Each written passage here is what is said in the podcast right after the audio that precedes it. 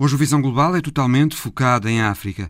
A responsável pela política externa da Europa para a África, a portuguesa Rita Laranjinha, explica em entrevista o objetivo da União Europeia para as relações com o continente africano, uma parceria entre iguais, o especialista em assuntos africanos e do desenvolvimento, Fernando Jorge Cardoso, apresenta as razões porque entende que falar de parceria entre iguais, no caso de Europa e África, é um pouco deslocado. E o antigo subsecretário-geral das Nações Unidas, especialista em segurança internacional, Vitor Ângelo, aprofunda a complicada situação social, económica e de segurança no Sahel. Bem-vindos.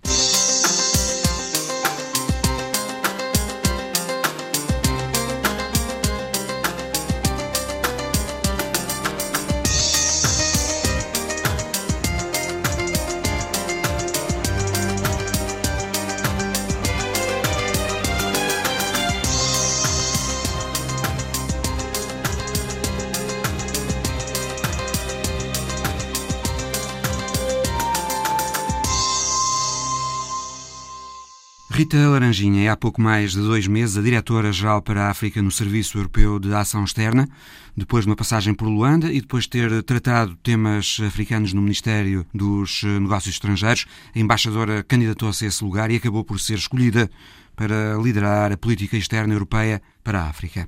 Em entrevista à correspondente da Antena 1 em Bruxelas, Andréa Neves, Rita Laranjinha diz que a África é uma prioridade para a União Europeia? Que é uma prioridade, eu, eu, não tenho dúvidas que é. Desde logo, quando a Presidente da Comissão Europeia, a nova Presidente da Comissão Europeia, a Sra. van der Leyen, eh, quando faz a sua primeira viagem ao exterior, faz a viagem a Addis Abeba, a sede da, da União Africana. Portanto, isso, a, eh, a diplomacia e as relações internacionais são feitas também de momentos simbólicos e essa, essa viagem parece que, que dá muito bem o, o mote do que é é do que são as, as prioridades desta, desta novo, deste novo executivo, além de que a União Europeia aprovou um, no ano passado documentos que definem o, o, quadro prioritário de atuação da União Europeia para a África, um, insistindo muito uh, na ideia de que uh, temos que trabalhar para uma, uma parceria de iguais, portanto, num, num relacionamento uh, de, de, de, igualdade com, com os países africanos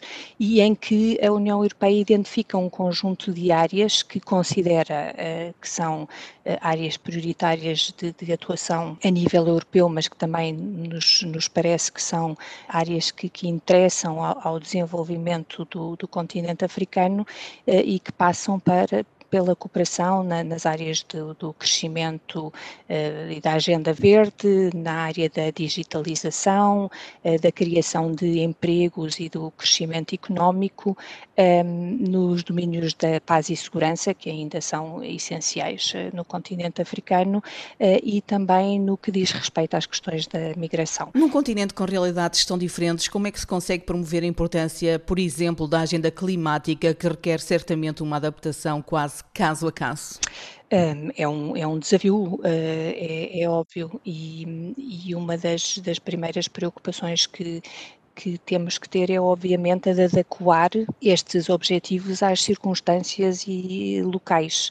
Os, os países africanos têm transmitido a, a, mensagem, por exemplo, de que a agenda verde para eles tem que ser encarada tendo em conta os suas próprias as estruturas existentes nos países, as, as, os objetivos de crescimento que ainda existem eh, e, portanto, hum, é preciso, obviamente, ter em conta que uh, há um enorme trabalho a fazer em termos de ainda de estruturas energéticas, de fazer de, de forma a que uh, a agenda verde seja uma uma agenda catalisadora de progresso e não seja uma agenda que venha a condicionar o desenvolvimento dos, dos países africanos. E o mesmo se passa, suponho, com a agenda digital, tendo em conta as diferentes situações, as diferentes realidades de cada país. É óbvio que, que há um trabalho uh, prévio que tem que ser feito em termos de distribuição, de, de consolidação das redes energéticas, porque não havendo redes energéticas, obviamente que não pode haver digitalização,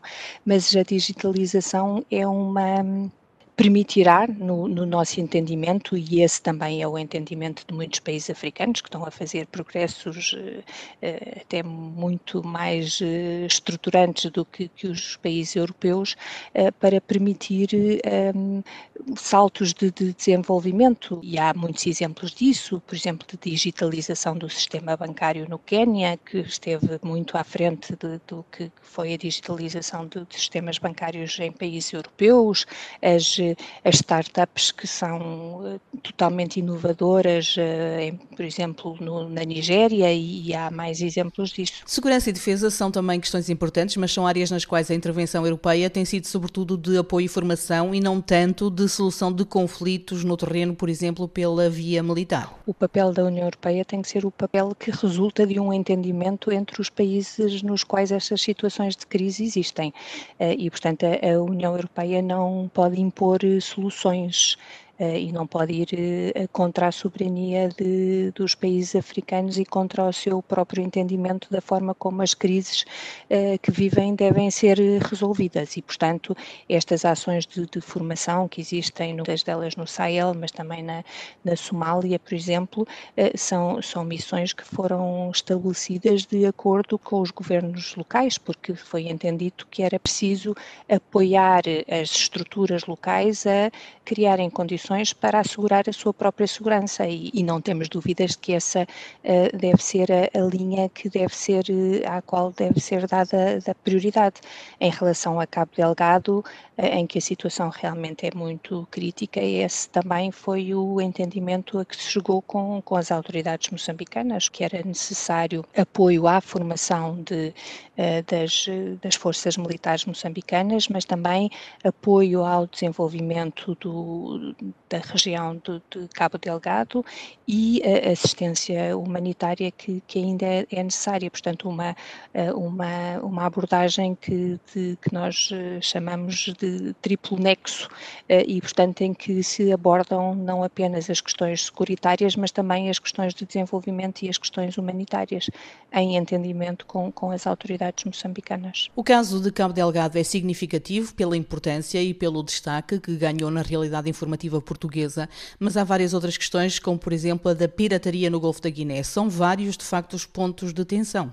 É, são muitas frentes, eu vejo isso no meu trabalho diário, em que, enfim, é, salto de país a, a, para país e, e, realmente são, são vários os são várias as ameaças e são várias as, as, situações e, enfim, eu penso que o esforço que nós temos de, de fazer é que não, não existe uma solução que possa ser aplicada a todas as circunstâncias e, portanto, deve-se uh, procurar as, as, melhores formas de, de enfrentar os vários desafios que se colocam. E falou no Golfo da Guiné, por exemplo, ainda muito recentemente foi uh, desenvolvido este novo conceito das uh, presenças marítimas coordenadas eh, portanto, em que há uma, uma, uma utilização, uma, uma, uma, tentativa de melhor utilização dos recursos dos vários Estados-membros para fazer uma melhor observação da situação uh, no Golfo da Guiné, exatamente para que se possa uh, utilizar recursos uh, diversificados para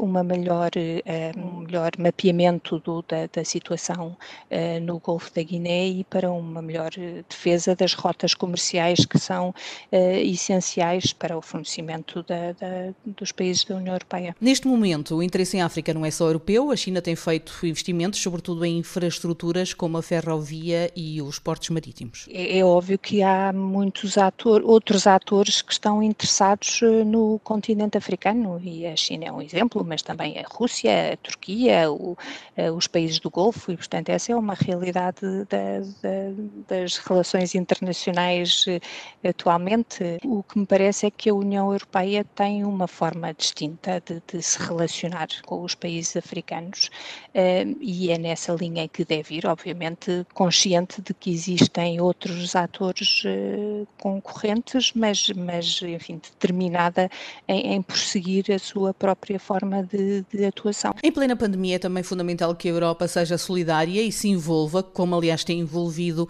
na necessidade de apoiar os sistemas de saúde saúde em África e em levar, sobretudo neste momento, vacinas ao continente africano. A União Europeia está uh, muito consciente de que tem que uh, dar um apoio aos países africanos nesta, neste domínio. A União Europeia foi o maior contribuinte a nível mundial para o sistema da COVAX e que tem essa, enfim, essa responsabilidade principal de fazer esta distribuição de, de, de vacinas pelos países em, em desenvolvimento. Quer dizer, não, não é segredo que há uma dificuldade neste momento em termos de abastecimento e de, e de produção de, de vacinas que tornou a, a, nossa, enfim, a nossa missão neste momento mais, mais difícil, mas o que também afeta os, os cidadãos europeus, mas, mas não há nenhuma dúvida de que essa é uma prioridade e que um trabalho será feito e que está a ser feito atualmente para que assim que a produção o permita e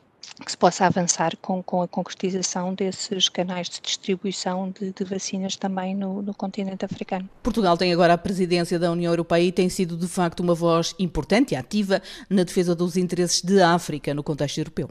É, é uma realidade que se tem imposto ao longo dos anos. Eh, Portugal sempre foi considerado como uma voz eh, que se tem que ouvir em, nas matérias africanas aqui em, em Bruxelas.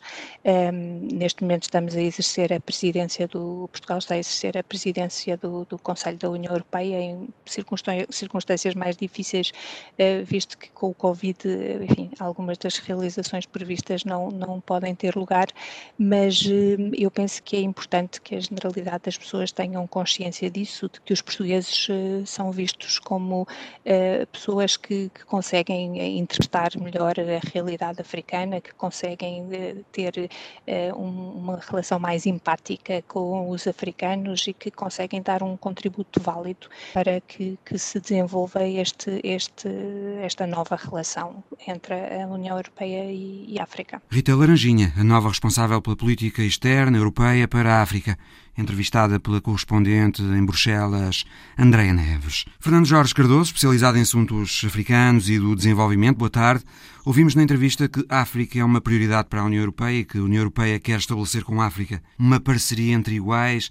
É essa a impressão que tem também, que a África é uma prioridade para a União Europeia? Eu penso que a África é uma prioridade para esta Comissão Europeia e, particularmente, para a Presidente da Comissão Europeia e alguns dos seus membros. E tudo isto tem a ver, eh, do meu ponto de vista, com o facto da Alemanha, eh, com uma visão de mais longo prazo do que os seus parceiros europeus, chegou à conclusão que, eh, em termos de futuro, os países que estão no continente africano poderão ser, digamos, um grande mercado e um grande espaço de afirmação da, de uma União Europeia que, naturalmente, tem como potência fundamental a Alemanha, ou seja, não é, não são palavras ocas, correspondem a uma intenção mas é uma intenção de longo prazo, não é uma intenção para amanhã, vamos dizer assim. O que é que pensa, no geral, das quatro prioridades elencadas pela embaixadora Rita Laranjinha para a relação da União Europeia com a África. Portanto, uma agenda verde, a digitalização, o apoio à paz e segurança e as migrações. Devem ser essas as prioridades? Essas são as prioridades da União Europeia, para ela própria. E a União Europeia procura, eh, de uma maneira que eu considero natural, que sejam as mesmas prioridades a serem tomadas em conta no relacionamento com os seus parceiros. Eh, se me pergunta se estas prioridades são corretas para a União Europeia, eu considero que sim. Se me pergunta se estas são as prioridades corretas para os países africanos e para a União Africana, aí a minha resposta já é um bocado mais, mais evasiva, vamos dizer assim. A prioridade que eu vejo que existe para a generalidade dos países africanos não está expressa como uma prioridade fundamental uh, naquilo que é dito pela União Europeia. Os Estados africanos, neste momento, o que necessitam é de serem apoiados na consolidação do próprio Estado. Porque sem uma consolidação do próprio Estado não há integração regional. Esta prioridade de consolidação dos Estados nacionais passa por colocar em número um eh, o apoio eh, às instituições públicas dos Estados africanos. Deveria ser o elemento número um para os países africanos. Eu não estou a dizer para a União Europeia, estou a dizer os países africanos, eles próprios, deveriam definir como eh, prioridade número um o reforço das suas instituições públicas, das infraestruturas e dos mercados internos. Porque sem um reforço das instituições públicas não há setor privado. Para haver segurança do investimento é necessário que existam instituições públicas com o mínimo de eficácia, que existam tribunais que funcionem e tudo isto é extremamente frágil na generalidade dos países africanos. E a, a culpa de as prioridades africanas não estarem bem definidas não tem nada a ver com os europeus.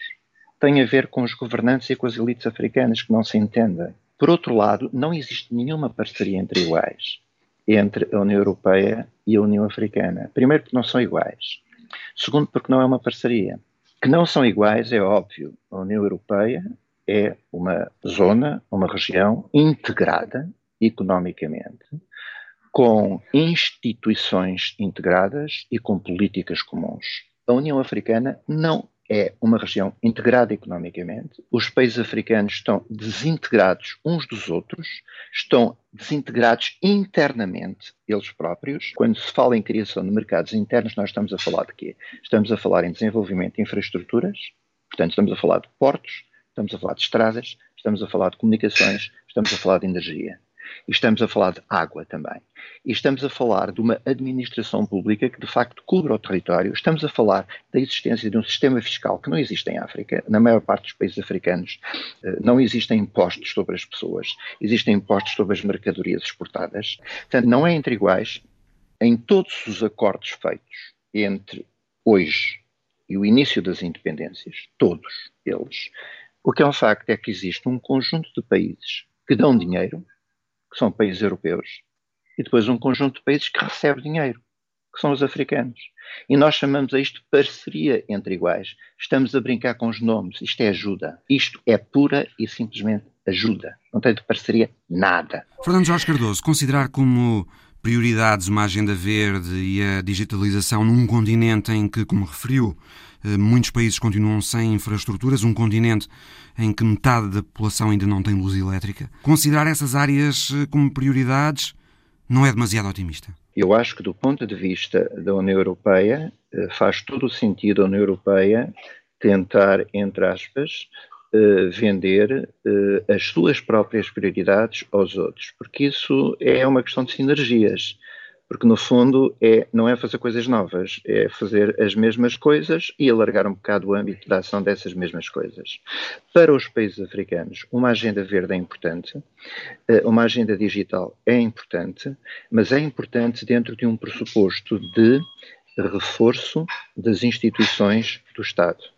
Só eh, em função disto é que vai haver setor privado. Ou seja, os mercados só existem onde existe Estado. Onde não existe Estado, existe o quê? O caos e os monopólios. Isto é verdade na Europa, em África, na América, em qualquer época histórica, desde que o capitalismo e mesmo antes do capitalismo. Eh, portanto, nós estamos aqui a operar com um conjunto de palavras, de boas intenções, de construção de documentos bonitos, que são iguais todos uns aos outros, com os acrescentamentos, e estamos a ignorar que o aspecto fundamental e principal, isto a culpa é dos africanos, do meu ponto de vista, uh, o aspecto fundamental neste momento é tudo aquilo que disser respeito à capacitação das instituições públicas, ao desenvolvimento das infraestruturas e à criação de condições regulatórias para que os mercados e o setor privado estejam interessados em investir em África. Eu não estou a falar do setor privado que investe em diamantes, ou em ouro de aluvião, ou em urânio, ou em petróleo, ainda algum, ou em gás, que é o novo, a nova coqueluche, ou em cobalto, ou em níquel.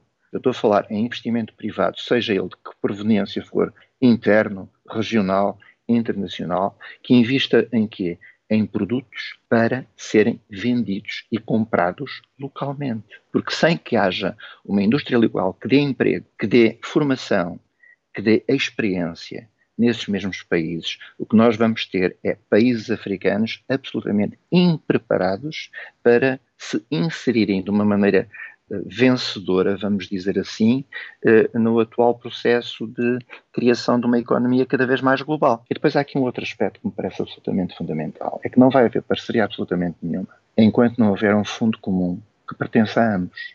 Para efeitos de cooperação, agora já não estou a falar de investimento, para efeitos de cooperação, enquanto não se quebrar esta situação em que uns dão e outros recebem. Tem que haver algo no meio que receba dinheiros públicos e privados, maioritariamente europeus, naturalmente, nesta fase, mas em que haja uma espécie de comissão de gestão conjunta que decida a gestão e a atribuição destes fundos. Só a partir daí é que nós podemos fazer, falar de uma parceria. Nunca em momento algum, até hoje, foi discutida uma questão muito interessante. Quando se fala nas relações Europa-África, desde os anos 60 até 2021, nós estamos na prática a, faz, a falar de quê?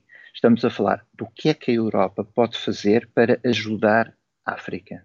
Nós em nenhum momento estamos a pensar em como é que a África pode realizar medidas para ajudar a Europa, ou países europeus, ou para intervir, ou para discutir. Isto não é uma relação entre iguais, isto é uma relação unívoca, disfarçada de relações entre iguais.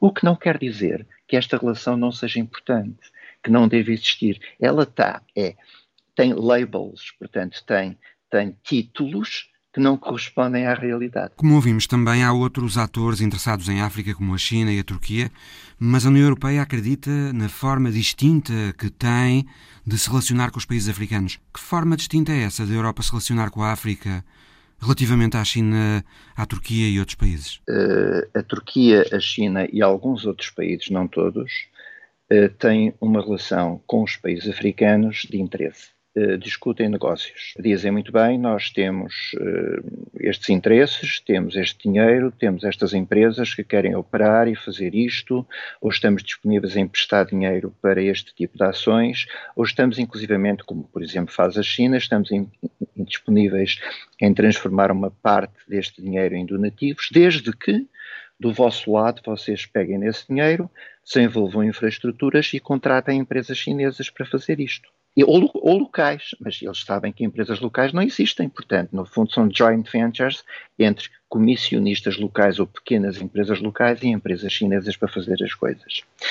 Uh, os europeus não operam desta maneira. Os europeus operam de uma maneira em que existe um bolo de dinheiro e depois esse bolo é transformado num conjunto de projetos.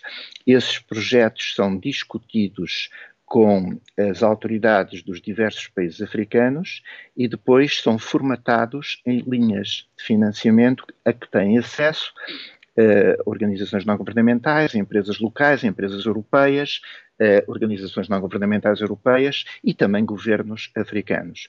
É uma maneira completamente diferente de fazer as coisas, enquanto que o setor privado europeu continua a operar em paralelo a este assunto. No caso chinês, no caso turco e noutros casos, o setor privado opera em completa sintonia com o setor estatal e o setor público. Portanto, as empresas privadas seguem as orientações, os caminhos abertos ou indicados por parte das suas próprias autoridades. Qual é a abordagem que tem mais vantagens? Eu acho que isso depende dos atores. Existe a capacidade no caso de alguns países, em fazerem um bom aproveitamento de qualquer um destes sistemas, no sentido de consolidarem a prazo investimentos necessários em, em infraestruturas e em instituições. Outro sublinhado da entrevista de Rita Laranjini é a consciência da União Europeia de que tem de apoiar os países africanos na vacinação contra a Covid.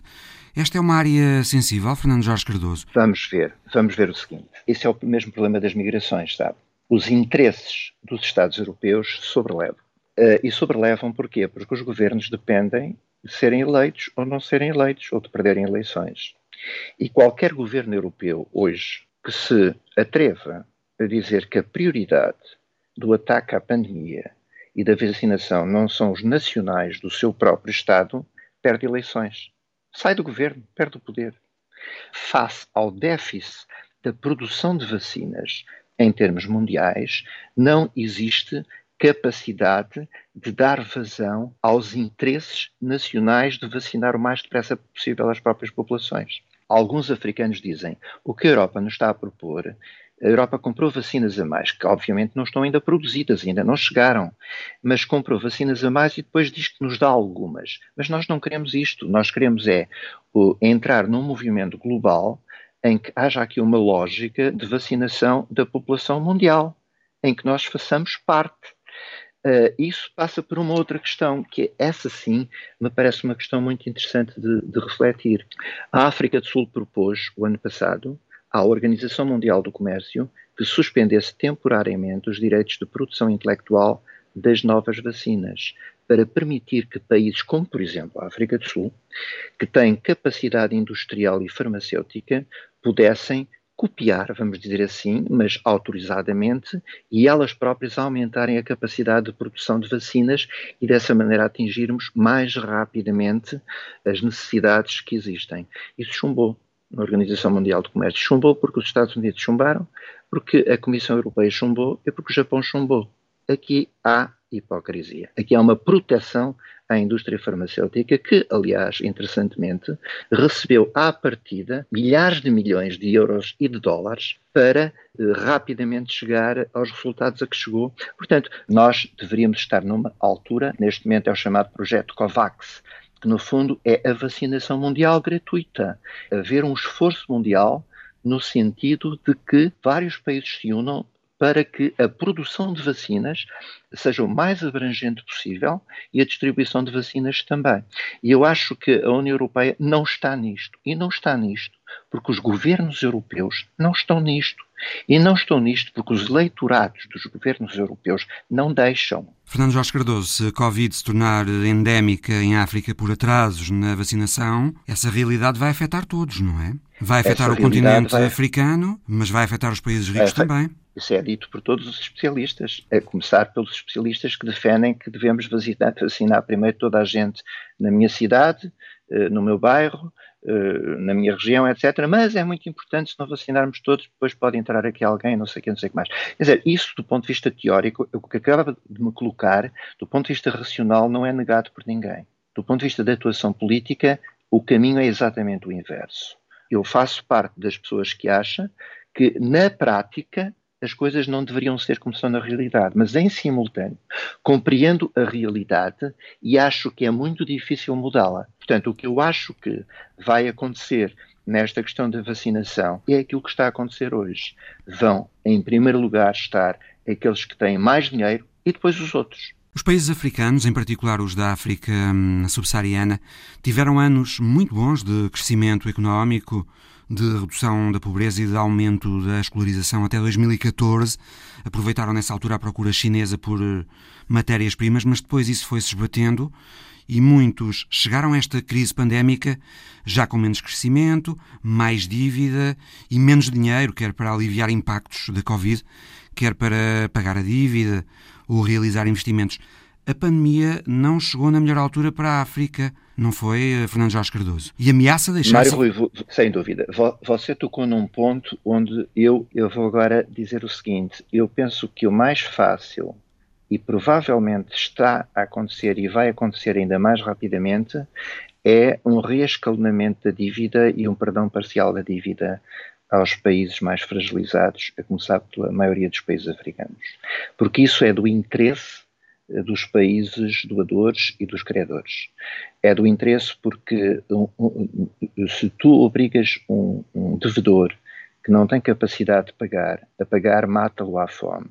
E, portanto, perdes também uma fonte de rendimento. Isso do ponto de vista puramente egoísta, vamos dizer assim. O Ministro portanto, das Finanças do Ghana que... disse recentemente que hum, este é o ano para a África se sentar à mesa com a China e o Ocidente e falar a sério de um programa alargado de reestruturação e cancelamento de dívida aos eh, países africanos. É disso que a África acho, mais precisa eu, neste eu momento. Acho que é isso, eu acho que isso é o que vai acontecer e acho que quem vai, vão ser os principais defensores dessa posição vão ser as instituições de Bretton Woods. Ele até diz mais, Vai o Ministro das Finanças do Ghana diz que o continente africano arrisca-se a ter uma década perdida se nada for feito Sim. para mitigar os efeitos Exato. da Exato. crise económica provocada pela pandemia.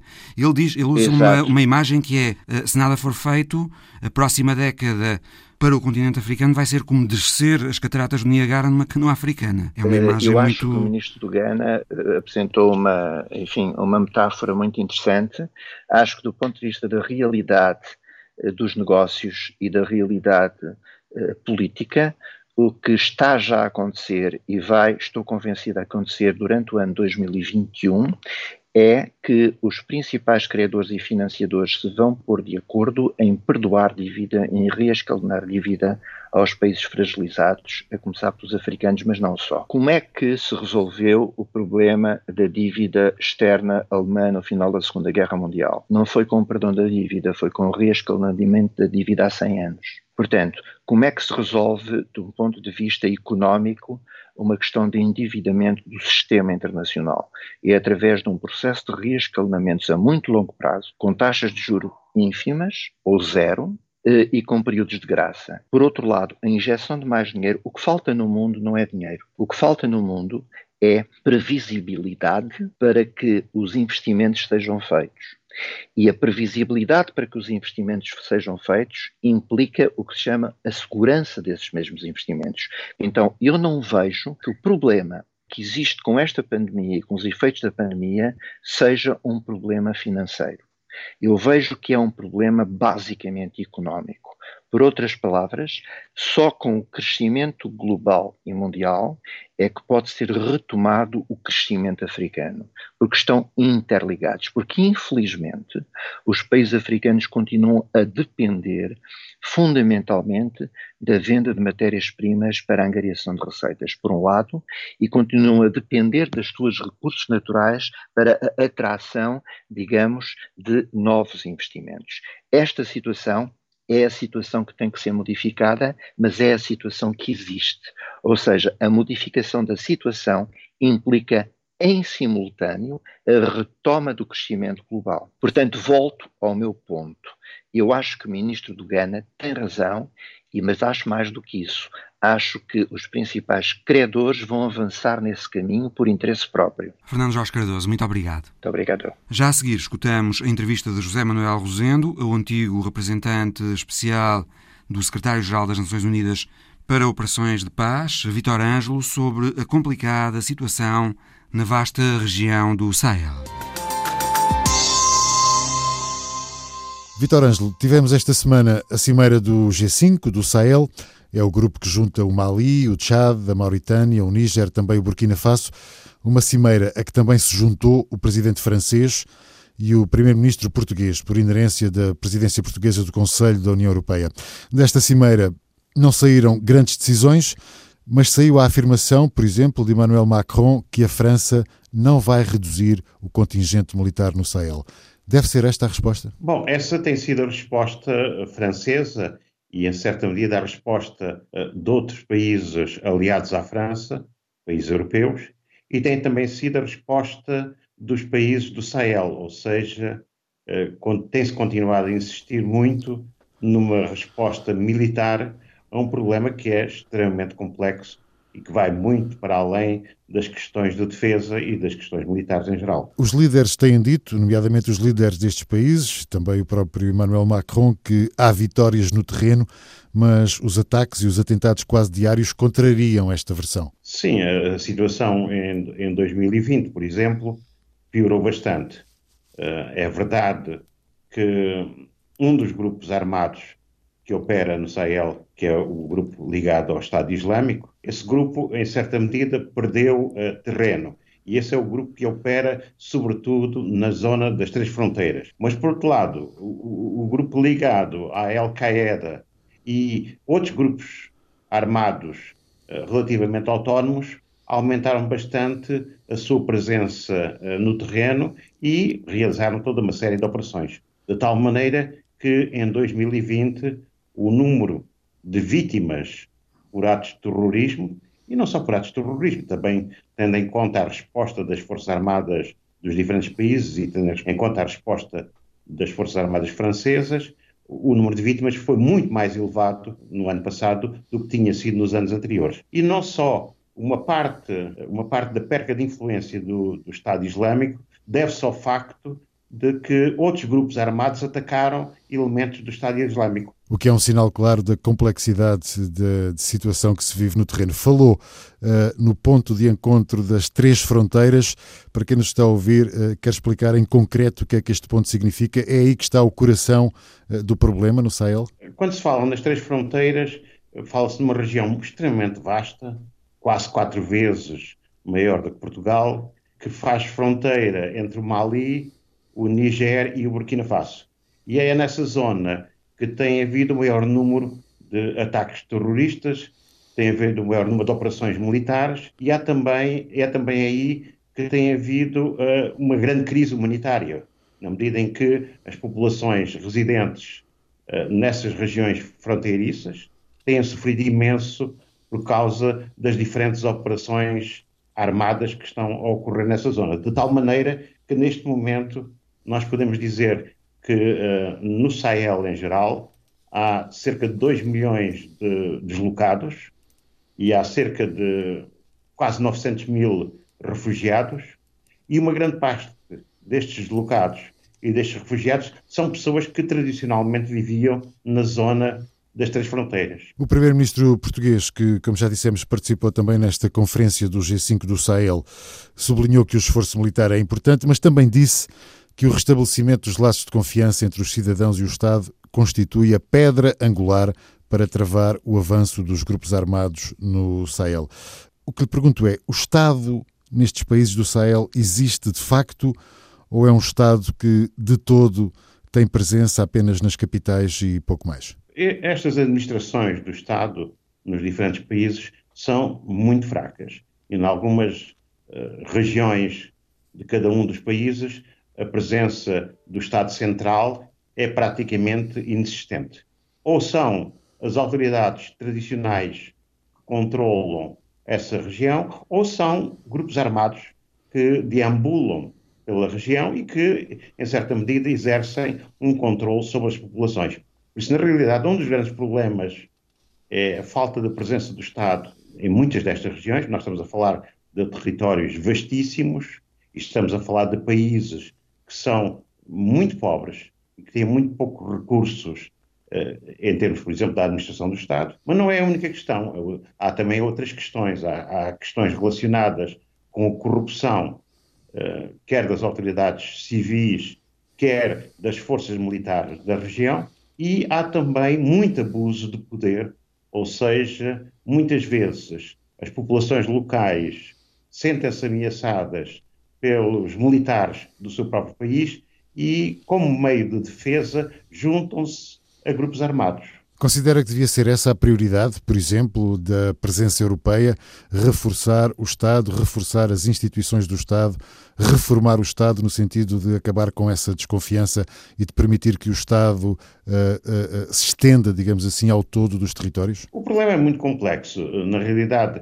é, é fundamental que haja uma melhor governação, mas não é só apenas isso, é também a questão de que nós temos assistido à substituição do uh, poder do Estado pelos chefes tradicionais ligados a grupos islâmicos que foram formados, uh, nomeadamente na Arábia Saudita, em Abu Dhabi, nos Emirados, etc. Ou seja, há uma tendência para um certo radicalismo islâmico ocupar o espaço que o Estado deixa livre.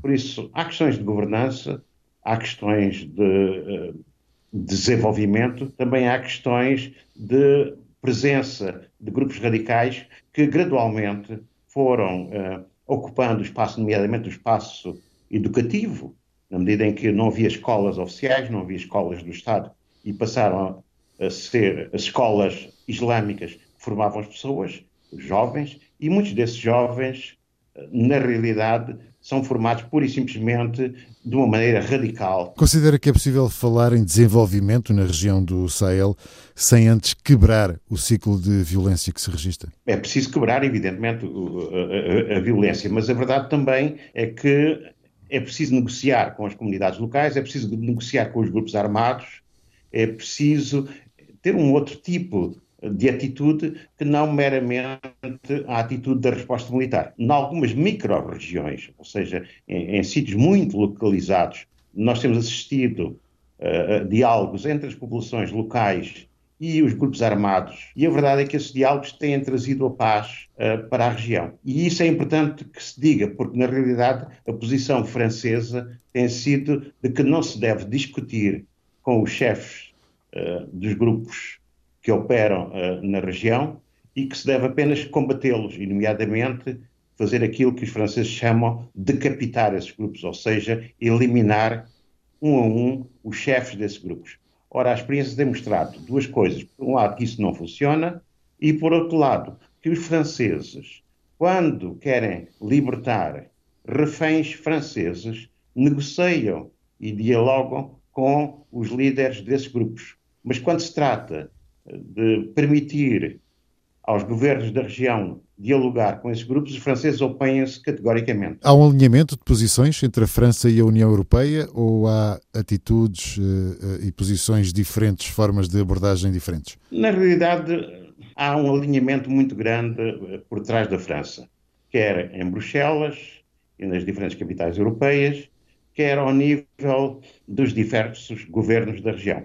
Eh, os diversos governos da região têm-se mantido no poder graças ao apoio militar, diplomático e também económico francês. O exemplo mais flagrante é o exemplo do Chad, em que o presidente Déby uh, está no poder há mais de 30 anos e vai novamente ser reeleito em abril deste ano. Isso acontece porque ele tem o apoio a 100% eh, do governo francês, ou seja, a França desempenha um papel fundamental, diria eu, e a, a, posição da França tem sido sempre de responder militarmente a questões que são extremamente complexas e que têm a ver com transformações muito importantes que aconteceram em toda a região. A região do Sahel é uma região que se modificou muito do ponto de vista do clima. O clima no Sahel é muito mais seco e as chuvas são muito mais incertas e irregulares do que era no ano passado. Também se modificou bastante em termos do crescimento populacional. É preciso ver que o Sahel em 2019 tinha 84 milhões de habitantes e dentro de alguns anos, em 2050, vai ter quase 200 milhões de habitantes. E a própria economia do Sahel sofreu bastante com as transformações não só demográficas, mas também climatéricas, e hoje em dia é muito difícil às populações do Sahel eh, não só cultivar, como também uh, criar animais. Ou seja, há toda uma série de questões económicas, uh, sociais, demográficas e climatéricas que têm que ser tidas em conta para resolver um problema que é um problema muito importante e que é um problema que, na realidade, não está assim tão distante da Europa como nós poderíamos pensar. Eh, o que lhe pergunto é se, neste momento, eh, faz sentido, por exemplo, a União Europeia referir-se a questões de cooperação como a agenda verde, a digitalização, quando de facto os grandes problemas das pessoas que vivem no Sahel são outros. Pois, quando nós falamos dessas questões, não estamos certamente a falar dos problemas que existem no Sahel.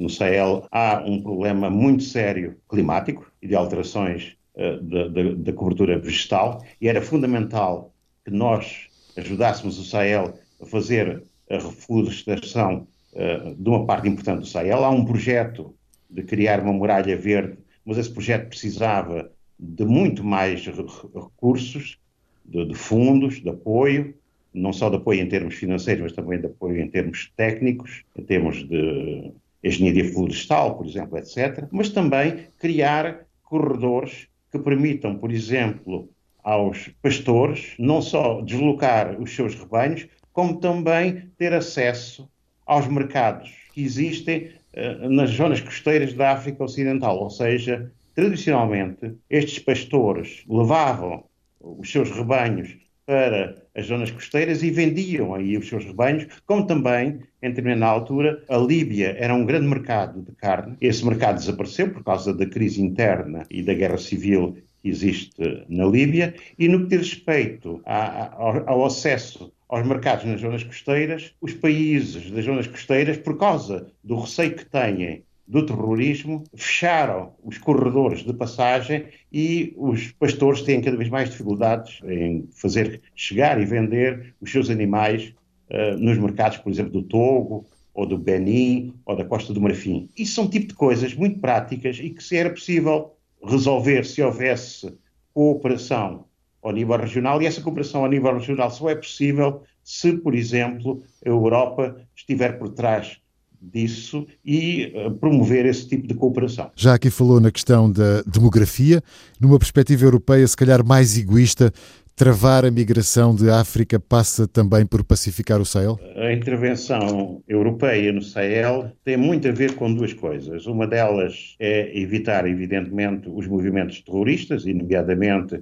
a exportação do terrorismo para a Europa, mas, por outro lado, uma das outras grandes preocupações é evitar que as populações do Sahel procurem emigrar em direção à Europa. Quando, na realidade, a maior parte dos fluxos migratórios que existem no Sahel não são em direção à Europa, são sim em direção à parte costeira da região, e nomeadamente eu mencionei a Costa do Marfim, por exemplo, uh, o Benin, uh, o Togo, a própria Guiné-Conakry e o Senegal. Ou seja, as pessoas fogem, digamos assim, da parte mais seca, mais árida, que é o centro, o coração do Sahel, e procuram encontrar modos de vida nos países uh, à beira do, do oceano, digamos assim.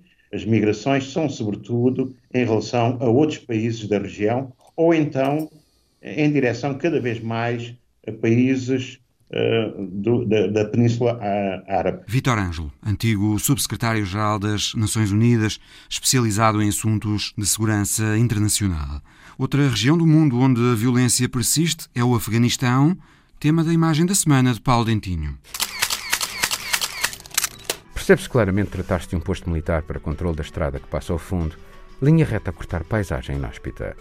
Há um ambiente estendido entre os soldados do exército afegão nesta imagem enganadora de Jim Wilbrook para o New York Times. Porque em Kandahar, os talibã estão cada vez mais próximos da cidade. Tomaram várias posições como esta aos homens do regime, enquanto mantêm conversações com ele. We got the information that there's a, a terrorist attack in some of the buildings. Há um ano, na sequência do acordo para a retirada das forças internacionais do país, estabelecido entre a administração de Donald Trump e o movimento rebelde, os talibãs comprometeram-se a reduzir a violência e a iniciar conversações de paz. We have given the Taliban the opportunity to come and express what they want through peace. Mas as brutalidades não baixaram, aumentaram, tal como os assassinatos de jornalistas, diplomatas, juízes, atores, de todos os que representam pensamento e comportamento fora da linha de rigidez do Islão extremo, tal como é defendido pela ideologia talibã.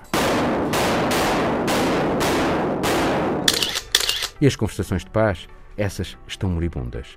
Há assuntos sobre os quais não há avanços: direitos humanos, liberdade de imprensa, direitos das mulheres e das minorias religiosas, eleições democráticas. O poder em Cabul pretende uma república islâmica fundada em valores humanistas e de tolerância, garantido por uma constituição e um regime democrático. Quanto aos talibãs, querem um Emirado Islâmico regido por regras religiosas estritas e não pelo voto.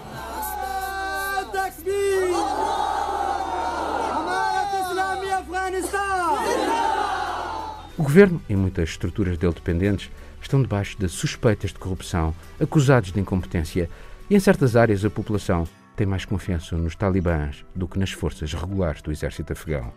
Com a saída das tropas internacionais, prevista para daqui a uns meses, os talibãs poderão esmagar facilmente o que resta das forças do regime.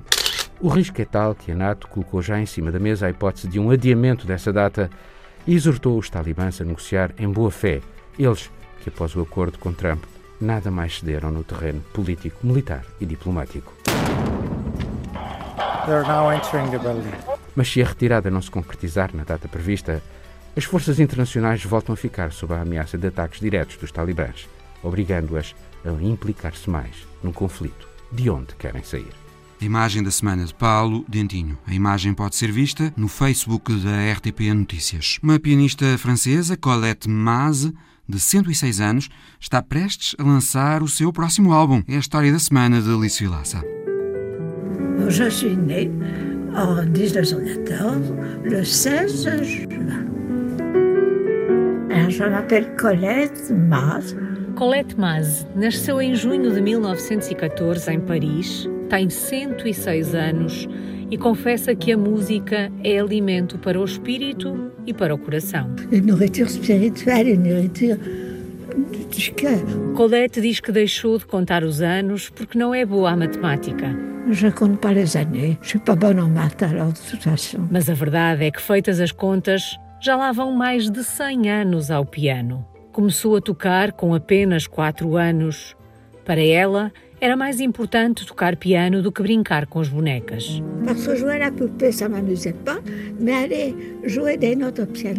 Foi na música, em Chopin e Schumann, que encontrou a inspiração. E je la trouvais chez Schumann. Chez Chopin peut-être, mais Schumann était foi na música e no piano que encontrou a ternura que lhe faltava em casa. Colette recorda a rigidez da mãe e diz que era normal naquela época. E. O piano deu-lhe tudo. Alors le piano, lui, lui, il est fidèle. Uma relação duradoura. Passou a vida a ensinar piano, a tocar piano, uma relação que deu frutos. Colette acabou de gravar o sexto álbum, uma gravação de três volumes da obra de Debussy que deve ser lançado em abril. O único filho da pianista, o cineasta Fabrice Maz, fala de milagre. C'est un petit miracle, en fait. A cada ano que passa, Colette continua a tocar e a gravar.